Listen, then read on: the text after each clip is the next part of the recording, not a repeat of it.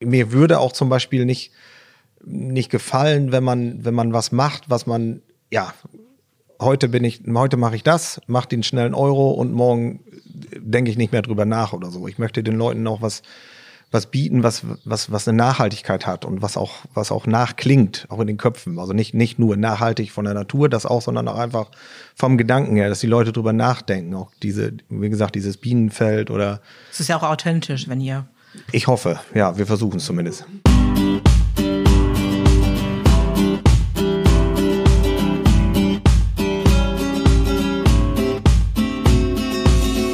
Frischluftfans und Leckermäuler aufgepasst. In unserer dritten Podcast-Folge von Emsland entspannt stellen wir dir die Mehringer Heide im südlichen Emsland vor. Zu Gast in der Natur lautet das Motto von Familie Holzmeier. Spielfreude beim Swingolf, Entspannung in der Salzgrotte oder Köstlichkeiten mit überwiegend regionalen Produkten im Bauernhofcafé in Türhus. Das Erlebnis Mehringer Heide macht seinem Namen des Familienunternehmens alle Ehre. Was macht ein gutes Ausflugsziel aus und wie hat die Familie mit landwirtschaftlichem Betrieb über die Jahre das Areal rund um das einzige Heuerhaus aufgebaut? Darüber spreche ich in der Remise beim Hofcafé mit Anke und Andreas Holzmeier. Los geht's! Also bei euch hat es ja angefangen, sagen wir mal, Mama Holzmeier hat sich überlegt, Mensch, ich sitze hier auf dem Bauernhof und äh, es gibt noch was anderes im Leben. Also ich weiß jetzt von den Anfängen, mit dem Hofcafé, mit dem Hürhus. Da war früher oben eine Ferienwohnung drauf. Dann kam so sukzessive das Swingolf dazu. Dann das Maislabyrinth macht ihr jetzt auch schon ein paar Jahre. Ähm, beschreibt doch mal einfach, wie ähm, hat eure Familie diesen Wechsel hinbekommen von der Landwirtschaft zu diesem, sagen wir mal, Freizeitangebot und äh, beschreibt euch auch mal kurz selber als Familie. Ja, also ich würde sagen, der ursprüngliche Anfang ist gewesen, dass äh, Schwiegervater 1992 eine Kartoffelhalle am Hof gebaut hat und äh, dabei aufgefallen oder dabei ist aufgefallen, dass so viele Radfahrer zu der Zeit auch schon hier den Emsradweg gefahren sind und der, äh, ihm taten die Leute immer so leid, dass die Geld in der Tasche hatten, aber es nicht loswerden wollten. Und Schwiegermutter war ja gelernte Hauswirtschafterin, hatte immer schon mal darüber überlegt, auch mal ähm, zu Hause was anzubieten irgendwie und dieses Gebäude oder dieses Heuerhaus stand da ja auch schon und dann haben die sind die dann irgendwann in die Planung angefangen. Es gab auch mal kurzzeitig eine Planung, eine Großraumdisco zu machen. Die hat sich dann aber ganz schnell durch Schütthoff dann äh, hier, ähm, ja, ist das dann nicht mehr entstanden. Und ähm, ja, dann sind die, glaube ich, dann ab 92 irgendwann in die Planung gegangen.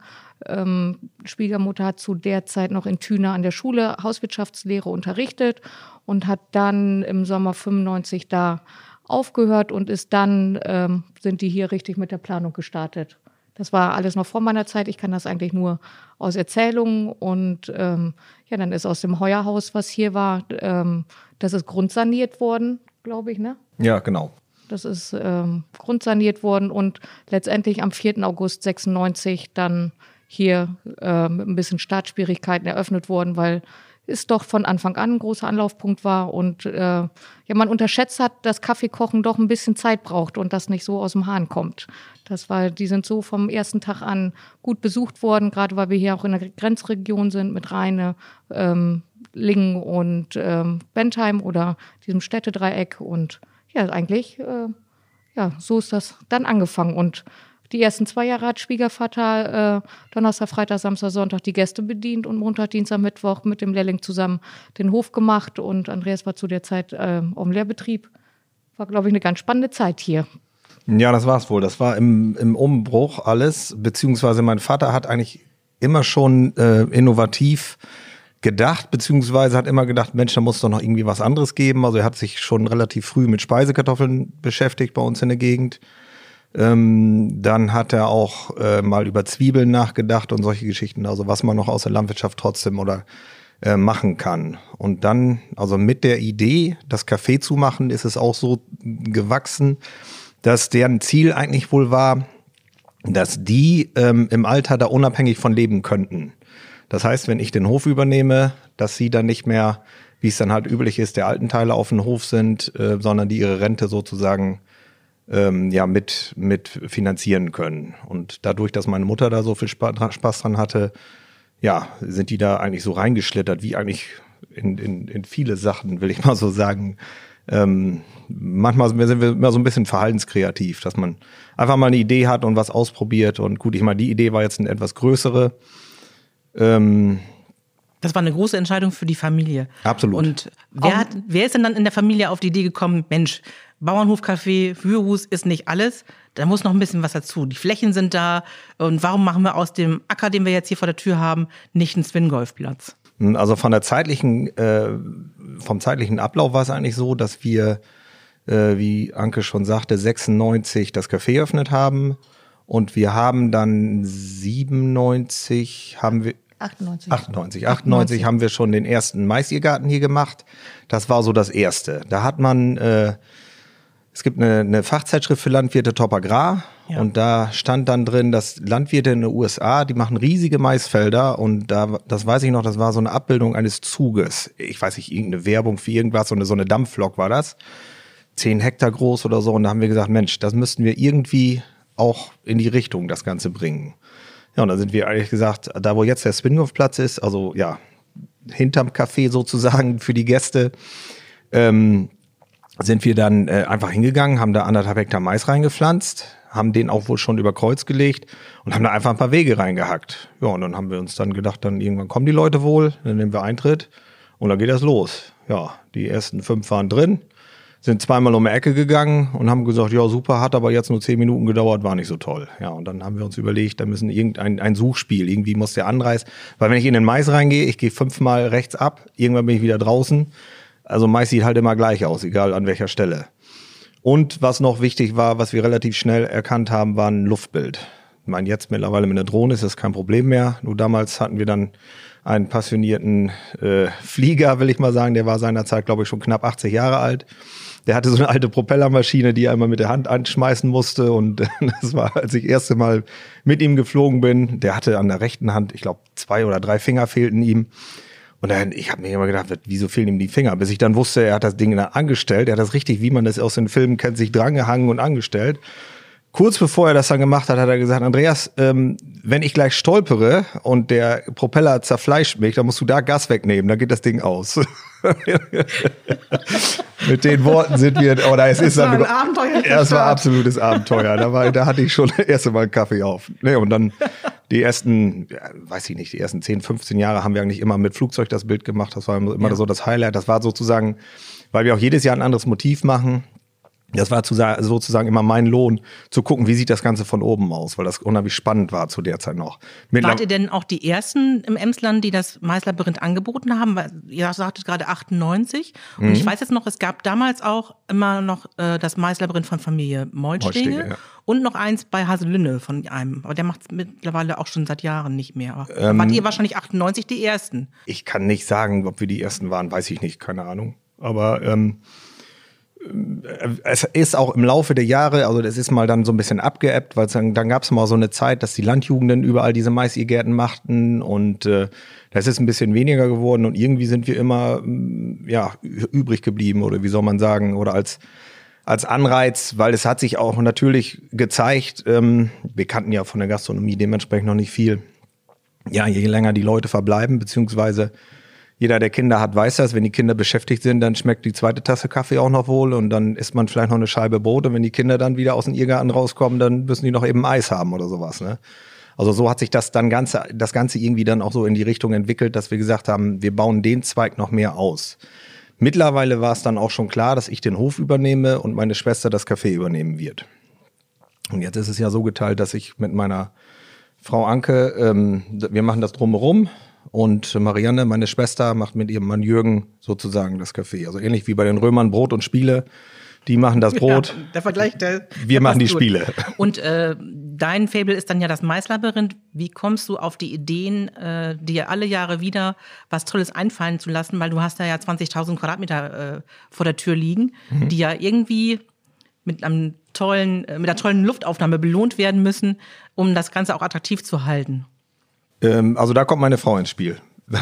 Ja, so die Ideen, ähm, die ersten Jahre oder bis 2007 haben wir das ja mal in Eigenregie gemacht und seit 2007 haben wir uns ja, ähm, ja, wie soll ich das, Unterstützer, Sponsoren kann man gar nicht so groß sagen, äh, dazugeholt. Die ersten zwei Jahre war es zum Beispiel der Zoo in Rheine 2007 und 2008 und haben die Geschichte um diese, äh, um diese Firma, um diese äh, Intuition, so wie die Caritas oder sowas da, äh, drumherum gemacht.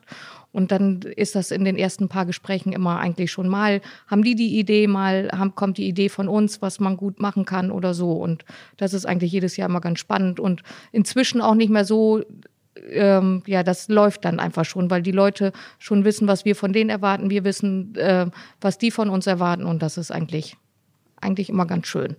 Also der Plan für dieses Jahr steht auch schon. Ja, wer es macht, ja, aber was gemacht wird, noch nicht ganz. Da sind wir aber, ähm, wir machen dies Jahr wieder mit der Caritas zusammen und ähm, das haben wir schon das dritte Mal dann und die wissen, was wir wollen, wir wissen, was die wollen und da können wir, glaube ich, ganz entspannt dieses Jahr ja. wieder machen. Das soll dies Jahr zum Thema, glaube ich, U25, ne?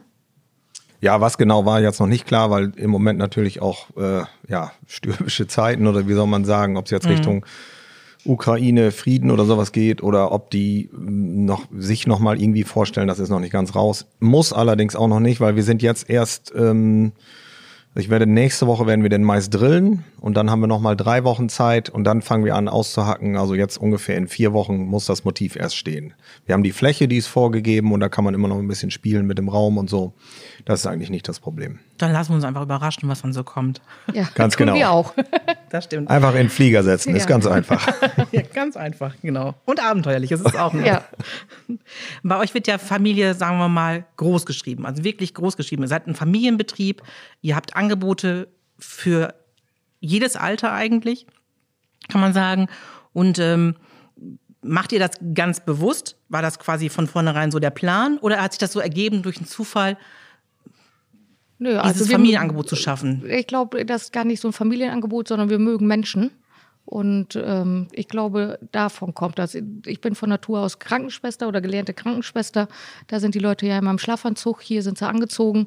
Das ist ein Unterschied, aber es ist schön, mit Leuten was zu machen, denen was zu bieten, denen ein gutes Gefühl zu geben. Und ähm, ich glaube, ähm, dieses Motto, bist du nett zu mir, sind wir nett zu dir, das wird hier ganz groß geschrieben. Und so empfangen wir unsere Gäste auch erstmal. Und ich glaube, das ist, ähm, ja, ich glaube, wer Menschen mag, der kann sowas dann auch aufbauen. Es passt zu euch, es ist ja auch authentisch. Ja, ja also ja, aber ich glaube, so bewusst, dass wir gesagt haben, das ist extra für Familien oder so.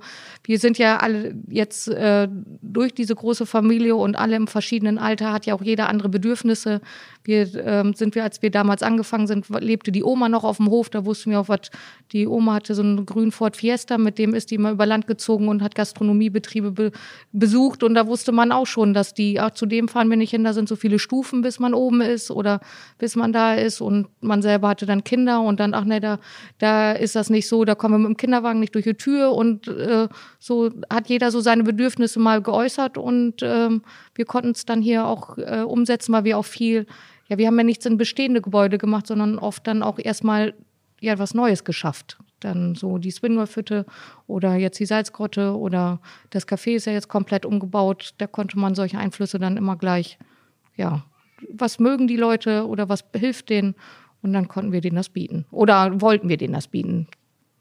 Die Wunscherfüller schon von vornherein. So ein ja, bisschen. einfach so ja. Probleme nicht erst kommen lassen, ne? Ja. Es gibt keine Probleme, es gibt nur Lösungen. Genau.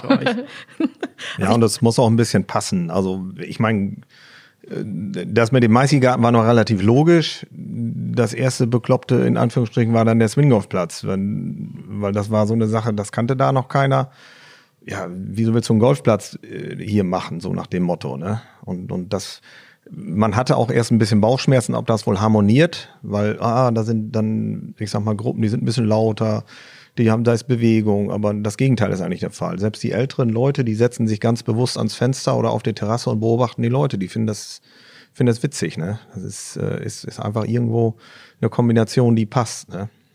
Und man hat vor allen Dingen auch ein Angebot für die, die draußen aktiv sein mhm. wollen. Ähm, die meisten sind ja Radurlauber oder Radfahrer, Ausflügler, die hier vorbeikommen, weil sie über den, die Emslandroute, den Emslandweg hier direkt bei euch vorbeikommen. Aber es gibt ja auch dann dementsprechend ein gutes Angebot, nicht nur speziell für Gruppen, aber eben auch für, für äh, Leute, die sich aktiv noch mal ein bisschen bewegen wollen und eben Also wir haben das damals mal gesagt, so diese, dieser Golf für Grobmotoriker. Ich habe es ja auch ausprobiert, also das, das geht ganz gut. Nur man hat eben nicht diese, sagen wir mal, diesen Anruch von Elite, sondern man kann ganz normal sich hier auf dem Platz bewegen und man trifft das Loch auch garantiert, weil es ist groß genug und den, den Ball, den trifft man auch. Das kriegt man alles hin. Und von daher war so dieser, diese Hürde, finde ich zumindest auch, ähm, zu erklären, was ist Swing Golf, das war ganz zu Anfang auch noch alles, war alles, alles neu. Das kannte man so nicht ja, das in der war Gegend. Also. Äh, für uns auch ganz neu. Also wir haben uns äh, auch in der Topograph wieder äh, damals so einen Artikel gesehen, den Schwiegervater und Andreas gesehen haben. Ich habe mal, ich habe öfters mal gesagt, ihr habt sie nicht alle. Also das ist auch ganz gut so, dass ich das, glaube ich, hin und wieder mal sage. Aber ähm, sind wir mal zu einem hingefahren, das war bei Delbrück, das ist bei Paderborn. Ja. Und da haben die uns die Schläger in der Hand gegeben und haben gesagt, mach mal. Der hat gesagt, so ein Scheißwitz bei uns machen. Ja, du hast sie doch nicht alle und ich schaff das nicht und ich kann das nicht. Und ich war ein bisschen verdreht vielleicht. Ich war auch hochschwanger. Ich wollte gerade sagen, da waren noch andere Umstände. aber ähm, und dann ist die Idee trotz alledem irgendwie gereift und man hat es doch gemacht. Und damals, äh, der damalige Landrat Bröhring hat uns da auch sehr unterstützt. Und ähm, wir wussten auch gar nicht, was auf der anderen Seite so, was das heißt, wenn man ja in Anführungszeichen richtiger Golfer ist oder was das heißt, was dazugehört, bis man die Platzreife hat und solche Sachen. Das war uns in dem Moment gar nicht bewusst, bis uns ähm, damals der ähm, Geschäftsführer von dem Golfplatz in Rheine gesagt hat, Mensch, das, was ihr macht, das ist super, so kommt die normale Bevölkerung da mal dran und auch den Sport mal kennenlernen. Die meinen ja alle, wir gehen nur in schicken Klamotten spazieren und so. Und da ist uns erstmal bewusst geworden, okay, vielleicht ist das auch ein bisschen was für die Kultur. Und ähm, Jetzt so nach 15 Jahren können wir auch wirklich sagen, der ein oder andere Jahreskartenspieler, der bei uns angefangen ist, weil er den Sport toll fand, die sind jetzt auch ähm, erfolgreiche Golfer, die bei uns angefangen sind. Und irgendwann können wir denen auch nicht weiterhelfen, weil wir äh, unser Höchstangebot ist einfach der Spaß und sowas. Und wenn die das sportlich weitermachen wollen, dann haben wir denen schon mal Schnupperkurse an den Golfplätzen äh, vermittelt. Irgendwann sind die auch selber auf die Idee gekommen und dann haben die die Platzreife gemacht. Dann haben die gleichzeitig hier und auf dem Golfplatz gespielt. Aber das geht irgendwann nicht mehr.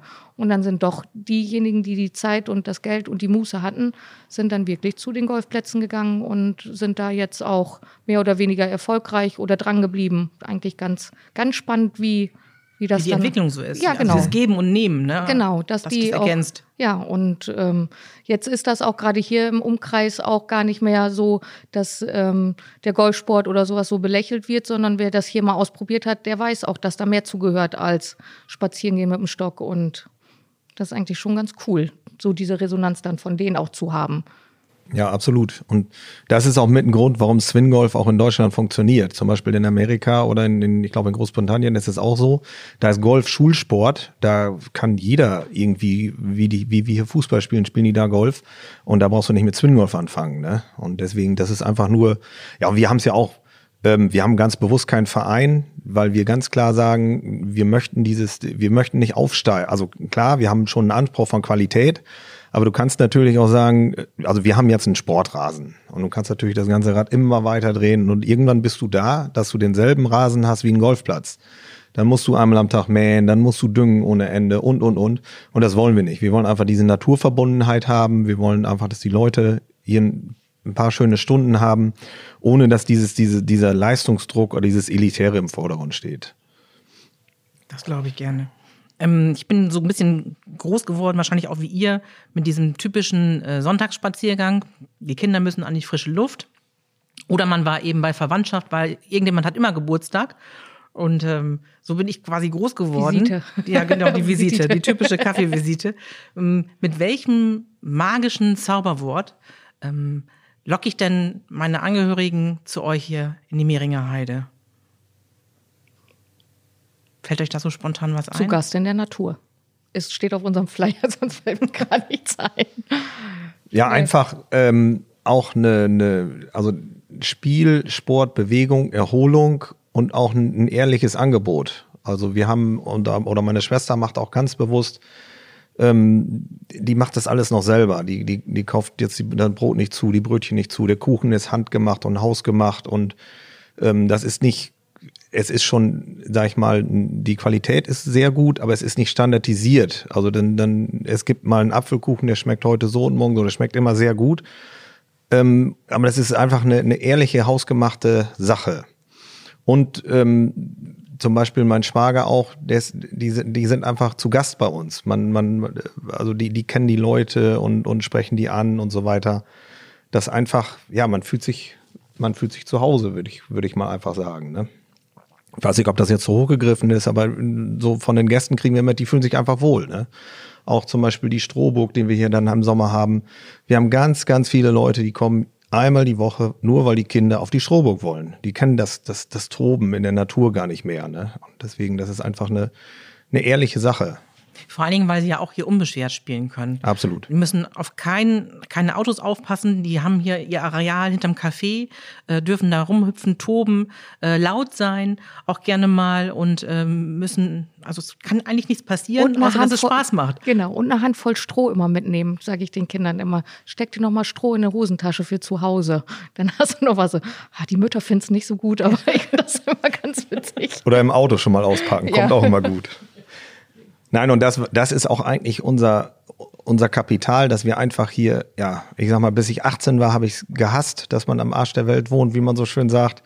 Aber das ist eigentlich, denke ich auch, genau was du sagst, das, was es auch ausmacht. Die laufen, die Kinder laufen hier, ja, ob es über der Straße ist oder hinterm Café ist auch, ja, zehn Fußballfelder groß sozusagen. Ob die jetzt mal eine Runde machen, das stört keinen. Ne? Und deswegen, das ist, man, man hört hier keine Autobahn und, und kaum Flugzeuge. Also deswegen, das ist, ist einfach ein schönes Stück, schönes Fleckchen Erde. Das glaube ich gerne. Mm, eine Frage hat sich jetzt bei mir schon auf dem Zettel erledigt, äh, nämlich, ich mache jetzt mal so einen Schwenk rüber zu euch ins, äh, ins Café, nämlich äh, tolle Torten, Kuchen, alles hausgemacht.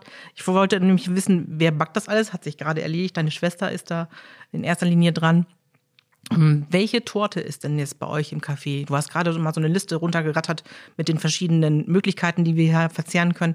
Welche ist denn bei euch hier der absolute Renner? Welche darf auf gar keinen Fall fehlen an einem Sonntagsnachmittag? Also Stachelbeertorte. Genau, da gibt es zwei Torten, die seit dem ersten Tag auf der Liste stehen und das ist die Stachelbeer-Streuseltorte und der Apfelstreuselkuchen. Und die anderen werden immer saisonal äh, dann geändert. Dann zur Erdbeerzeit kommen dann die Erdbeerkuchen und zur Himbeerzeit die Himbeerkuchen und das macht Marianne dann. Aber Stachelbeer, Streusel und Erdbeerstreusel sind immer Stehen immer auf der Liste. War auch von Anfang an so. Vom ersten Tag Vom an. ersten Tag an. Also das hat meine Mutter dann, äh, ja, ich meine Stachelbeertorte, entweder man liebt sie oder man hasst sie. Ich glaube, genau. dazwischen gibt's nicht viel. Genau. Dazwischen gibt's nichts. Aber komischerweise ist, äh, ist auch, glaube ich, noch nie drüber nachgedacht worden, die von der Karte zu nehmen. Also das, das läuft seit, seit Anbeginn an, ja. Das ja. ist ein absolutes No-Go, die Stachelbeertorte muss sein. Die muss sein, ja. Und wer denkt sich bei euch die Eiskreation in der kleinen Eiszeit aus? Auch Marianne. Weil es sind ja immer Sorten, die man in einem, sagen wir mal, normalen Eiskaffee nicht bekommt. Ähm, also Marianne ist da schon sehr äh, kreativ und die hat einfach ein äh, tolles Team hinter sich, die jetzt auch alle Augen und Ohren offen halten, um zu gucken, wo habe ich was mal gesehen oder probiert oder äh, sind auch selber, was äh, Geschmäcker und äh, Düfte und sowas angeht, sehr versiert und können sich da ziemlich austoben. Also die sind da, glaube ich, zu zweit oder zu dritt bei, die da einfach ihre Gedanken immer zusammenstecken und dann gucken, was, ja, letztes Jahr war noch ein bisschen cooler, da äh, wurde immer alles zum Probieren auch mal zu uns gebracht, aber die sind schon die besser geworden. ja. Die sind schon besser geworden. Jetzt kommt nicht mehr, ja, jetzt sind die immer schon, ähm, ja, richtig gut drauf. Ja, auf eurer Internetseite, da heißt es Datühus für Tuhus. Ihr bietet in einem kleinen Lädchen direkt am Eingang äh, in dem Bauerncafé so hausgemachte Dinge an, Leckereien wie Brot, Marmeladen, es gibt Liköre. Und ähm, wie wichtig ist euch Regionalität an der, an der Geschichte? Also sowohl für den Betrieb im Allgemeinen, wir sind hier im südlichen Emsland unterwegs, als auch für die Speisekarte im Betrieb. Ähm, ja, grundsätzlich versuchen wir möglichst viel äh, aus der Region zu verarbeiten. Äh, wir versuchen auch zum Beispiel, ja ganz klassisch, also Spargel kommt aus Emsbüren, ähm, Erdbeeren äh, versucht man auch, klar, die ersten, sag ich mal, äh, sind, ist alles deutsche Ware, aber die ersten, die kommen dann etwas weiter weg oder aus Gewächshäusern. Aber so nachher die Freilandware ist auf jeden Fall alles regional. Und ja, die Kartoffeln zum Beispiel produzieren wir selber, genau. um den Bogen nochmal zu spannen.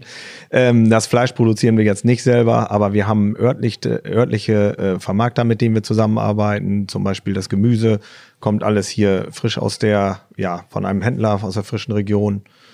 Ja, und so versucht man doch schon, ähm, also ganz komplett schaffen wir es nicht, aber ich sag mal so den Spagat hinzukriegen zwischen Regionalität, Qualität und Saisonalität. Klar hat man immer so ein bisschen so, einen, so einen Überschlang. Ja, ich sag mal, bevor die ersten Erdbeeren bei uns im Garten reif sind, möchten die Kunden schon Erdbeerkuchen haben. Viele fragen im Januar oder im Februar schon nach, aber nein, um Gottes Willen, das gibt's bei uns nicht. Also die Sonne muss schon ziemlich hochkommen, damit es Erdbeerkuchen gibt oder nachher der Pflaumenkuchen. Aber wie gesagt, man versucht das immer so ein, so ein doch auch zu leiten. Und das findet sich auch häufig in der Karte. Ich finde es auch gut, dass es so ist, dass man tatsächlich Erdbeeren zur Erdbeerzeit bekommt ja. und nicht, weil sie gerade irgendwo eingeflogen werden äh, und auf dem Teller sein müssen. Genau, genau. Also, und das ist, das ist auch ganz klar, dass meine Schwester immer sagt, also es ist natürlich mit allem, nicht mit allem machbar, das ist ganz klar. Ja, natürlich. Aber die versucht möglichst viel in dem Bereich auch zu machen. Und zum Beispiel ähm, ja, wenn die dann Tellergerichte oder, oder Gruppen haben, dann da, da kommt dann auch mal eine Stecktrübe drauf oder also ein, ganz, ein ganz altes Essen. Oder früher meine Mutter, die hat mal, äh, das ist so ein altes Hochzeitsessen gewesen, da gab es dann Schweinebacke mit, mit grünen Erbsen. Dann die älteren Leute, die haben sich die Finger nachgeleckt, die fanden das einfach toll. Oder ja, der Buchweizen Pfannkuchen ist natürlich auch so ein Klassiker, den viele Ältere von früher noch so kennen. Ne? Also über Tag und Zeit gibt's bei uns auch keine Pommes. Klar, wenn eine Gesellschaft Pommes haben möchte, gibt's Pommes, aber wir haben zum Beispiel keine Pommes auf der Karte. Da wird dann ganz klar mal eben gesagt, Mensch, wenn die Kinder, das ist ja so Klassiker, die möchten Pommes haben, probier doch mal die Bratkartoffeln.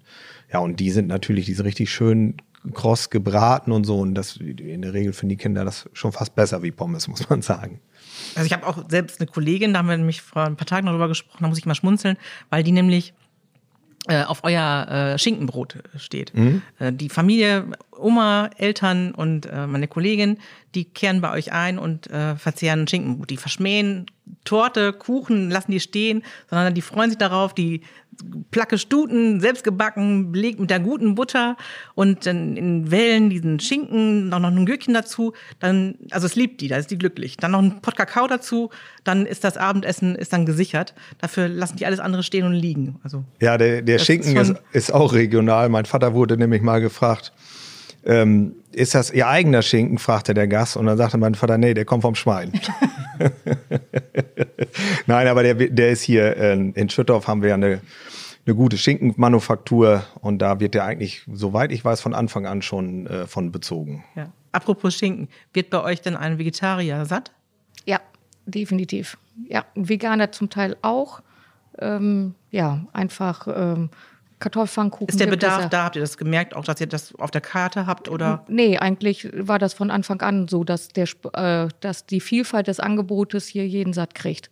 Also ohne zu überlegen, ist da jemand Vegetarier oder Veganer oder so. Das ähm, ja, das spielt keine Rolle, weil ähm, ja ich früher so Buchweizenpfannkuchen war ja früher das arme Leute essen und für arme Leute früher gab es ja auch gar nicht so viel Fleisch. Die haben ja eher mit ja, meine Oma sagte immer, äh, nach dem Krieg haben wir erst äh, alten Speck ausgebraten, dass man, man Fett ins Essen kriegte. Dann irgendwann kam die Butter und als wir reich waren, gab es dann jeden Tag Fleisch. Ne? Also das ist, äh, ich glaube, hier von der Tradition her ist das von Anfang an äh, gar kein Thema gewesen.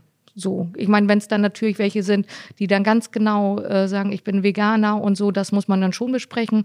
Aber so einen Vegetarier kriegen wir auf jeden Fall satt.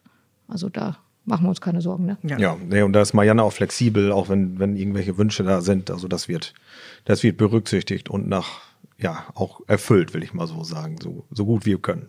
Ja, und wenn es halt nicht erfüllt ist, dann ist Marianne auch bereit zu sagen, hier, dann bringt die Sachen selber mit. Es gibt ja auch inzwischen sehr viele Leute, die sehr viele Allergien haben, die sehr umfangreich sind. Und um dann auf der sicheren Seite zu bleiben, dann ist es manchmal auch besser, dass man dann sagt, ich bringe es lieber selber mit für eine Gesellschaft als ja in Ausnahmefällen. In Ausnahmefällen, ja. ja. Also es ist auf bestimmte Wünsche kann man auch nur bis zu einem gewissen genau, Grad und dann, eingehen. Genau und ähm, es gibt halt auch solche Allergien, die nur im Raum sein müssen, damit die bei jemandem eine Allergie auslösen und das kann man halt nicht zu 100 Prozent gewährleisten. Kleine Mini-Unterbrechung.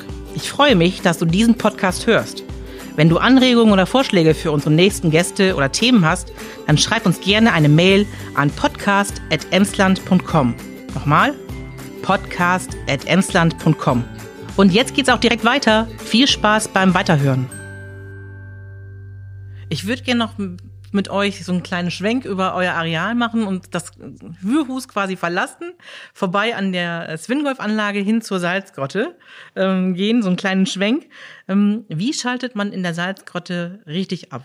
Ist das einfach nur atmen oder wie mache ich es richtig? Also Schaut das mal bitte. Ich glaube, ähm, man muss sich darauf einlassen. Das ist das Einfachste. Und ähm, ja, der Raum dadurch, ich sage immer, wenn die Tür zu ist von der Salzgrotte, dann ist die Atmosphäre auch eine ganz andere. Und dann wird man von durch diese Atmosphäre wird man von innen schon etwas ruhiger. Und wenn man sich dann noch aufs Wasser, also was da durch das Gradierwerk läuft, drauf einlässt und ein bisschen auf die Musik und auf die Lichter achtet, dann hat man so viel mit seinen Sinnen zu tun, dass man schon so langsam runterfährt. Und dann wird das Licht ja meist erstmal ein bisschen dunkler und dann äh, passiert, glaube ich, alles von alleine. Also es ist ganz, ganz selten, dass jemand sagt, ich konnte nicht abschalten. Also das ist, ähm, oder, ach, Sie sind schon wieder da, wenn wir nach einer Dreiviertelstunde kommen. Dann sage ich immer, eine Schulstunde dauerte früher länger. das ist ja auch eine Dreiviertelstunde.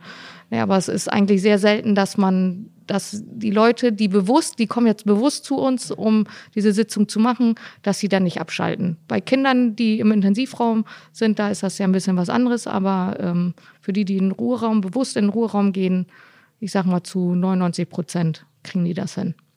Und warum braucht man für die Salzgrotte 250 Millionen Jahre altes Himalaya-Salz? Also äh, ich glaube, so richtig äh, darüber haben wir uns gar keine Gedanken gemacht. Aber die Salzgrottenkultur ist ja eine Kultur aus Polen. Da hat Anfang des 18. Jahrhunderts ein Arzt festgestellt, dass die Männer aus dem Kohlebergwerk viel schlechtere Lungen haben als die aus dem Salzbergwerk. Und das war wohl der erste europäische Arbeitsmediziner, der dann gesagt hat, hier, ihr Kumpels aus dem Kohlebergwerk, bevor ihr nach Hause geht, geht ihr einmal eine Runde durch Salzbergwerk. So wird das erzählt. Und da ist diese Kultur dann entstanden, dass man das auch erst in einem äh, Salzbergwerk dann angeboten hat. Dann ist das irgendwann über die ähm, ja, äh, Kurorte, also Bad Rotenfelde und sowas, da gibt's ja schon ganz lange Salzgrotten, Bad Tölz oder so, da gibt's das immer schon, diese Salzgrotten wurde das dann für Lungenkranke oder auch für Hauterkrankte äh, dann angeboten. Und das hat jetzt so die ähm, Reihe weitergezogen und ist jetzt so im ja, normalen ja, Handel, kann man ja gar nicht sagen, aber so in dem normalen Angebot ähm, so raufgekommen. Und ich denke, dass das Himalaya-Salz äh, von der Optik einmal sehr schön ist, weil das ja dieses Rötliche ist. Und auf dem Fußboden haben wir totes Meersalz, also wir sind da schon Multikulti. Ja, aber schön. die Schönheit hatte halt das Himalaya-Salz. Und ein anderes hat er uns damals auch gar nicht angeboten. Ne? Ja, und ähm, man muss auch sehen, also raffiniertes Salz, also was industriell raffiniert wurde, ist halt frei von allen Mineralstoffen. Das ist praktisch, ja, die Experten sagen kastriert. Da, da, das hat andere Schwingungen. Gut, wir sind jetzt nicht so drauf, dass wir sagen, wir achten auf die Schwingung des Halses. Für uns war das wirklich als erstes eine, eine optische Geschichte ähm, mit dem Himalaya-Salz. Ähm, also vom, wo wir schon dran glauben, wenn man es halt isst, also als, als Speisesalz und so, ist es mit Sicherheit reichhaltiger, auch an Mineralien und so weiter, als ein raffiniertes Salz. Das ist mit Sicherheit so. Und wie gesagt, die, die Optik ist halt phänomenal. Auch wie, wie Anke gerade sagte, wenn man im Ruheraum die Tür zumacht, man ist eigentlich ja woanders, kann man sagen, weil es ist ein, es ist ein schalldichter Raum, es ist keine, keinerlei Außeneinflüsse. Die meisten Handynetze funktionieren nicht mal, beziehungsweise wir sagen den Leuten noch immer, die sollen das Handy ausstellen. Und auch gerade wenn man so Gruppen hat, die sich wohl was erzählen wollen, dass man wirklich ganz bewusst mal diese Dreiviertelstunde nicht redet. Und das, das kommt eigentlich alleine, wenn man, wenn man den Raum betritt, die Tür geht zu, das ist dunkler, beziehungsweise dann ist da so ein Lichtprogramm, das ist, von der Stimmung her ganz, eine das ganz ist ganz andere, toll, das kann ich bestätigen. Ganz andere Geschichte ist das, ja. Also wenn der Sternenhimmel dann immer die Farben wechselt und ja, man genau. würde eigentlich die Augen gerne zumachen, aber macht es dann doch nicht, weil man will ja auch mitkriegen, wie so dieses äh, Farbspiel dann äh, sich abspielt, ja, wenn man da so liegt und dann in den Himmel guckt quasi. Da muss man nochmal wiederkommen mit geschlossenen Augen das Ganze ja, genau. Nein, und das, das haben wir ganz bewusst auch gemacht, dass die, ähm, genau wie du sagst, wenn, wenn du da liest und du kommst nicht zur Ruhe, dass du zumindest äh, von der Optik her was zu tun hast. Also nicht, dass dir langweilig wird oder wie soll man dass sagen. die Sinne quasi Genau. angesprochen genau. Heißt es mal so werberisch, aber es ist ja wirklich so. Dankeschön, Ne? genau. Ja, das ist, ist, und dadurch ist auch, auch mit dem, wie Anke sagte, mit dem Gradierwerk, dieses Plätschern, die Meditationsmusik, also es ist schon ähm, ja, abgestimmt auf, auf Entspannung, ganz klar. Und natürlich auch durch die Inhalation unserer ähm, Sohle. Ähm, die, das, äh, also es, es ist hier, das ist da Regionalität wieder. Es ist eine, eine regionale Sohle, die aus, aus Bentheim kommt sozusagen. Also da gibt's einen riesen, habe ich mir sagen lassen, Salzsee unterirdisch, der ist so groß wie das Tote Meer, also unerschöpflich Mhm, ja, sozusagen. stimmt. Und da beziehen wir dann auch die Sohle her. Also das, da, da schließt sich der Kreis wieder zur Regionalität. Und äh, man, man, da schließt sich der Kreis äh, im Sinne von äh, zu Gast in der Natur. Damit äh, werbt er ja unter anderem auch. Ihr habt jetzt hier, die, sagen wir mal, die perfekte Lage eigentlich auch. Ihr seid hier in unmittelbarer Nähe zur, zur Ems. Die Emsfähre Merli bringt euch die Radfahrer quasi von der einen auf die andere Seite, auf die richtige Seite. Dann geht's weiter entlang von Emsland, Route Emsradweg hier zu euch vor die Haustür und ihr seid, sagen wir mal, so ein Ausflugsziel auch für die aktiven Draußenmenschen. Also Radfahrer sind hier super aufgehoben, die Swingolfer äh, sch sch- schwören darauf oder eben im Juli, wenn es wieder losgeht mit dem Maislabyrinth. Also da seid ihr eurem Motto von Anfang an quasi treu und ähm, wir sind ja alle immer nur zu Gast in der Natur und eure Familie engagiert sich ja auch vielerlei Weisen in dem Kontext. Und ähm, erzählt doch mal bitte, was es mit den, mit den Bienenpatenschaften auf sich hat. Und warum euch äh, eben auch dann auch eingefallen ist, dass man ja nebenbei auch nochmal Blumen pflücken gehen kann. Ähm, ja, das ist natürlich die Verwurzelung wieder ähm, von mir als Landwirt, dass wir natürlich, oder die, die, die Gedanken kamen eigentlich vor vier, fünf Jahren schon auf. Ähm, wir haben immer schon an den Acker, haben wir schon immer schon Blühstreifen gemacht und so weiter. Ähm, nur ich hatte immer so ein bisschen auch den Eindruck, dass die Leute das nicht, ja, was heißt wertschätzen oder auch gar nicht registriert haben dementsprechend. Und dann haben wir gedacht, wie kann man das, wie kann man das etwas peppiger, etwas, etwas up to date machen? Und dann ist uns irgendwie diese Bienenpatenschaft mal in den Sinn gekommen, ist auch parallel mit einigen, gibt's ja mittlerweile mehrere Gruppierungen, die sowas machen. Hm? Beschreibt nochmal eben, was ist mit dieser Bienenpatenschaft, also was steckt dahinter? Also so. ich, ich, ich zwar ja nicht, äh, sagen wir mal, einen Cent pro Biene, die dann bei euch hier rumschwirrt, sondern hat ja noch einen anderen Hintergrund. Äh, Genau, also der Hintergrund ist einfach der, ich habe hier in unmittelbarer Nähe zum Café, habe ich einen Hektar ähm, Ackerland, habe ich mit, äh, ja, das nennt sich Bienenschmaus, nennt sich witzigerweise die ganze Geschichte auch. Das ist ein, äh, ja, ein Borretsch ist da drin, da sind mehrere Blumen, da ist ein Kerbel drin, da sind, sind Wicken drin. Also das ist ein unheimlich breites Spektrum an, an Honigpflanzen und an Honigbienenpflanzen, die, die ich, ich gehe praktisch in Vorleistung, die sähe ich sozusagen schon aus. Und dann können die Leute sagen, Mensch, ich finde das gut, ich möchte dich unterstützen. Ähm, die können dann 25 Quadratmeter, symbolische Quadratmeter dieser Fläche sozusagen kaufen. Es bleibt eins, ja. Genau. Und äh, für das Jahr, es entsteht also auch kein, kein Abo oder so ähnlich. Ja. Ähm, ja, wir haben dann, haben wir, oder haben wir auch gedacht, wie können wir das Ganze verpacken? Und dann haben wir so ein, ja, sag ich mal, eine Dose genommen. Da drin ist noch ein bisschen Saatgut ähm, für zu Hause. Dann ist ein Zettel drin und dann schreiben die mir eine E-Mail. Ich bin der und der. Ich habe das dann und dann gekauft. Also das kann man hier bei uns am Automaten kaufen. Und äh, dann bekommt man auch eine Urkunde. Also ist dann richtig schön aufgemacht, dass man sagt, an, äh, in, in, in diesem und dem Jahr an, bin ich an der Fläche beteiligt in Mehringen.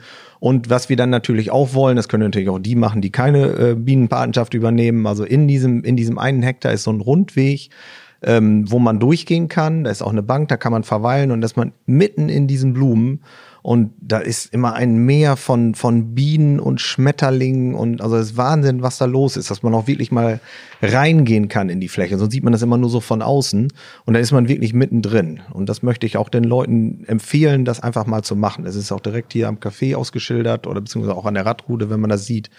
Ähm, das ist, ist ja faszinierend, ist das wirklich. Weil die herkömmlichen Wiesen, wie man, wie man sie früher noch kennt, also bei uns in der Nachbarschaft muss man nur einmal um die Ecke gehen, da war man schon auf der Wiese, hat, die, hat ein paar Blümchen gepflückt für Mama, wenn man zu spät nach Hause kam oder so. Und das gibt's ja heutzutage in dem Sinne gar nicht mehr. Aber das kann man quasi hier wieder nachempfinden. Genau, genau. Also es ist einfach nur ein Grasweg, den wir da durchgemacht haben. Der wird auch regelmäßig gemäht und ja, das ist eigentlich eine ganz, ganz tolle Erfahrung, auch mit den, mit den Kindern. Also der Klassiker ist immer so, dass Oma und Opa mit den Kindern an der Hand da durchgehen, dass sie überhaupt auch mal Bienen bei der Arbeit sehen, weil das sieht man sonst ja auch ja kaum noch, vielleicht im Garten hier und da mal, aber ja, viele haben auch diese, diese wunderschönen Steingärten und da ist natürlich mit Bienen nichts los. Ne? Und deswegen haben wir ganz klar gesagt, wir, wir gehen willig den Schritt, dass wir sagen, wir machen diesen einen Hektar und äh, das ist jetzt auch vom, vom, vom, ich sag mal, ja, das ist nicht zum Reichwerden, das ist einfach eine, eine, tolle Idee für uns und da haben wir gesagt, wer uns unterstützen möchte, kann uns unterstützen, ja. Und wer uns nicht unterstützt, kann auch so durchgehen, ist auch kein Problem. Ein kleiner Beitrag mit einer großen Wirkung. Eben genau. Für uns alle. Fürs Karma-Konto. Ja, genau. Und für die Bienen vor allem. Und für, ja, das wollte ich gerade sagen, denn der Honig muss ja auch wieder hergestellt werden. Was verbindet ihr nach, also nach eigener Aussage verbindet ihr ähm, Tradition mit Moderne, heißt es bei euch auf der Internetseite so schön. Was meint ihr damit? Äußert sich das jetzt in der Architektur von dem Hof, von der Hofstelle? Also, Oder, also ihr habt ja wahrscheinlich auch eine Familientradition. Ja. Das habt ihr ja nicht ohne Grund einfach nur so geschrieben. Ja, also wir sind ähm, mit Sicherheit äh, verwurzelt im Emsland. Wir sind mit der Natur verwurzelt. Und wir sind auch, ja, wenn man jetzt, wenn du die Architektur ins Spiel bringst, also wir haben auch ganz klar, ähm, oder meine Eltern damals das Café im, in, in diesem äh, Fachwerkstil gehalten, wie es halt im Emsland typisch war. Ähm, und da, so haben wir das auch Ganze weitergezogen. Also wir haben dann zum Beispiel auch äh, die Salzgrotte in demselben Stil gemacht, die, die Swingolf-Hütte in demselben Stil.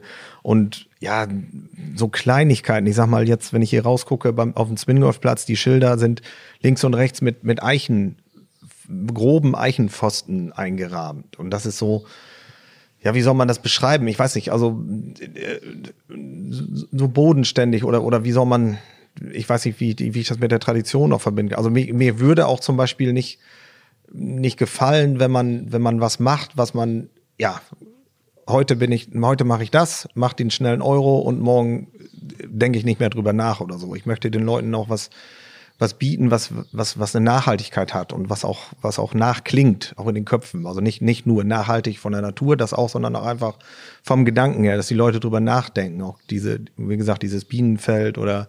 Es ist ja auch authentisch, wenn ihr. Ich hoffe, ja, wir versuchen es. Also wo Hürst, oder Mehringer Heide draufsteht, ist ja auch Mehringer Heide drin. Das zieht sich ja auch wie ein roter Faden durch dieses ganze Areal. Ganz genau. Ja, und das genau. ist ja auch mit den Pfosten jetzt von den Schildern und sowas. Das sind dann ja auch manchmal Sachen, die einfach auf dem Hof liegen die man dann einfach ja verwerten kann, verwerten ja. kann ja. oder ja, das sind auch oft so die Ansprüche. Ach, das hätten wir noch irgendwo. Das äh, ja, können wir auch eben so machen, ne? Oder und wie mag du Sims? Ja, genau. Oder eben mit einem Schmied oder irgendjemand, äh, wenn man eine Idee hat, hier kannst du nicht eben das äh, so machen, dass man hier eben rundfährt und fragt. Also dass das eben auf einem kurzen Dienstweg ist auch viel Tradition, ne? Also mhm. gar nicht so weit in die Welt gucken, sondern was hast du denn noch und ja, irgendwie so, irgendwie so, ne? Ja, und das Gesamtbild muss auch passen. Also damals auch, als wir die in der Swingolf-Hütte gebaut haben, wir sind ja ganz blauäugig dran gegangen. Wir wussten ja gar nicht, was uns erwartet. Irgendwann war man natürlich in so einem Fluss drin, dass man sagt, gut, wenn wir den Schritt jetzt gegangen sind, dann machen wir das auch noch so, dass wir eine stabile Hütte bauen, dass wir das wirklich so bauen, dann äh, ja, mein Vater sagte, ja, wenn wir das durchziehen, machen wir das richtig. Wir wollen ja nicht so eine Kirmesbudenveranstaltung haben. Also nichts gegen Kirmes, aber ich sag mal, hier, hier findet man jetzt nicht das, das, das rosa Einhorn oder so, was hier, was hier im Plastikkostüm, außer zu Junggesellenabschieden vielleicht. Aber ähm, also schon, schon eine, eine, eine vernünftige Sache machen. Oder wir lassen es halt. Ne? Also es gibt auch, gibt auch Ideen, die wir nicht machen. Ne? Manchmal, oder ja. Besser ist das. das bleibt unter euch. Uh. Wie gut stehen die Chancen, dass die Mehringer Heide in Familienhand bleibt? Weil ihr seid ja auch so groß geworden. Äh, Mama und Papa am Wochenende stehen im Café und arbeiten. Ihr habt es ja wahrscheinlich ähnlich und, oder gleich. Ähm, wie geht's bei euch weiter? Wie plant ihr so? Also wir geben unseren Kindern im Moment auf dem Weg, such einen Job, der dir Spaß macht, dann brauchst du in deinem Leben nicht zu arbeiten.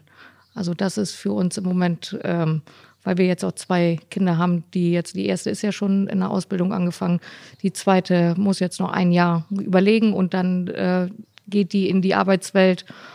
Und ähm, ja, es gibt gute Tage und sehr gute Tage, bei denen mal haben sie Bock darauf und mal haben sie eine andere Idee und also es ist, es ist im Moment alles noch in der Schwebe, würde ich so sagen. Ne? Aber es gibt auch keinen Druck oder Zwang. Nein, erstmal, erstmal sind wir ja auch ja. noch da. Ihr seid ja noch, ja, seid genau, noch fit, ne? genau, wir sind ja früh Eltern geworden, das heißt, wir können ja auch noch lange arbeiten. Also äh, ja, also ich könnte jetzt und bei Marianne ist das, da sind die Kinder noch etwas jünger. Da ist auch noch, die müssen erstmal die Schullaufbahn machen und dann sehen wir. Aber wir sind hier ja gut aufgestellt, was Nachwuchs angeht. Und dann gucken wir mal, wie es, was sich daraus formt oder wie, äh, was die sich überlegen. Ja, und sowas kannst du auch nicht erzwingen. Du musst einfach, ähm, ja, das, das hat auch nichts mit der Ausbildung zu tun. Also ich, ich würde jetzt nicht sagen, ihr müsst jetzt Koch werden oder ihr müsst, ihr müsst Landwirt werden oder ihr müsst Gärtner werden oder ähm, das sind einfach Dinge, ja, dann, das muss einfach wachsen und auch im Kopf wachsen und, und ja, wie Anke schon sagte, die lass erstmal ihren Job machen. Wir sind jetzt Mitte 40 und äh, ich hoffe, dass wir noch können und dürfen noch wenigstens 20 Jahre Vollgas oder Vollgas zu geben und ja, dann sind die Kinder so weit, dass sie sagen können, Mensch, ich hätte Lust mit einzusteigen oder auch halt dann nicht. Aber das kannst du nicht erzwingen. Du kannst nicht sagen, das machst du und fertig, weil das funktioniert in dem Bereich nicht. Das geht aber nicht. Ich meine, jeder andere, jeder Job, den kannst du nicht erzwingen und das noch viel weniger, weil das merken die Gäste direkt, ob du da Bock drauf hast oder nicht. Das kannst du nicht verstecken oder denen was vorspielen. Das ist einfach so. Gibt es noch Ideen oder Wunschprojekte, die ihr so für euch auf dem Plan habt, wo ihr sagt, Mensch, das, das fehlt uns hier noch.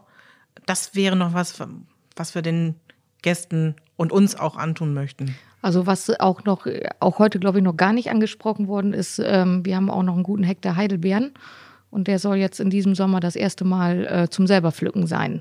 Also wir haben den schon ein paar Jahre und wir hatten halt ein bisschen Pech, was ähm, das Anpflanzen, das Bewässern und äh, die kalte Sophie hatte ähm, die letzten Jahre. Und das ist noch so das, was wir jetzt noch dieses Jahr neu machen wollen. Letztes Jahr sind ja die Blumen dazugekommen.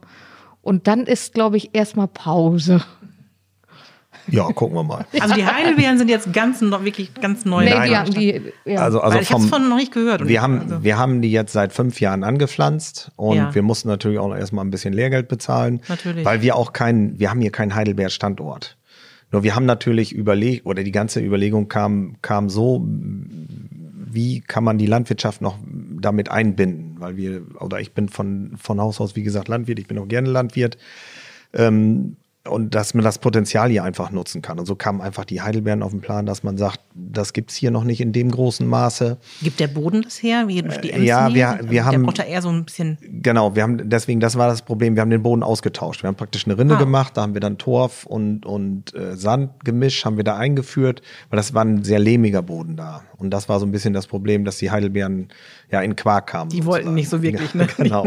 Und das ist, das ist jetzt so, ja, wir hoffen, dass wir dann diesen, diesen Herbst oder Spätsommer mit der Selbstpflücke da beginnen können. Und dann wollen wir auch natürlich das übers Café noch mehr äh, publik machen, dass wir hier Heidelbeeren, eigene Heidelbeeren haben, dass, dass sich die Regionalität wieder ein bisschen, bisschen schließt. Ne? Ja. Weil Heidelbeeren ist ein, ist, ein, ist ein fantastisches Produkt auch für die Küche. Also das, das ja, Pfannkuchen, Kuchen, Eis. Super, ja. Das geht in, in alle Richtungen. Marmeladen, Liköre. Also das ist einfach, es ist eine tolle Frucht. Ja. Das ist so, ja, unser, unser Neben, Neben, Nebenkriegsschauplatz. Ja. Ja, und wie gesagt, die Blumen sind wir jetzt angefangen und dann versuchen wir uns auch ein bisschen auszulassen. Und dann gucken wir mal, was die Zeit so bringt. Also Ideen haben wir immer noch mal wieder. Wenn dir dieser Podcast gefällt, dann möchte ich dir gerne auch unsere Webseite emsland.com vorschlagen. Dort findest du alle Infos über die Ferienregion Emsland. Und für die zusätzliche Inspiration kannst du uns gerne auf Instagram und Facebook folgen. Du findest uns unter Emsland Touristik, ein Wort, auf Instagram und unter Emsland auf Facebook. Danke fürs Folgen.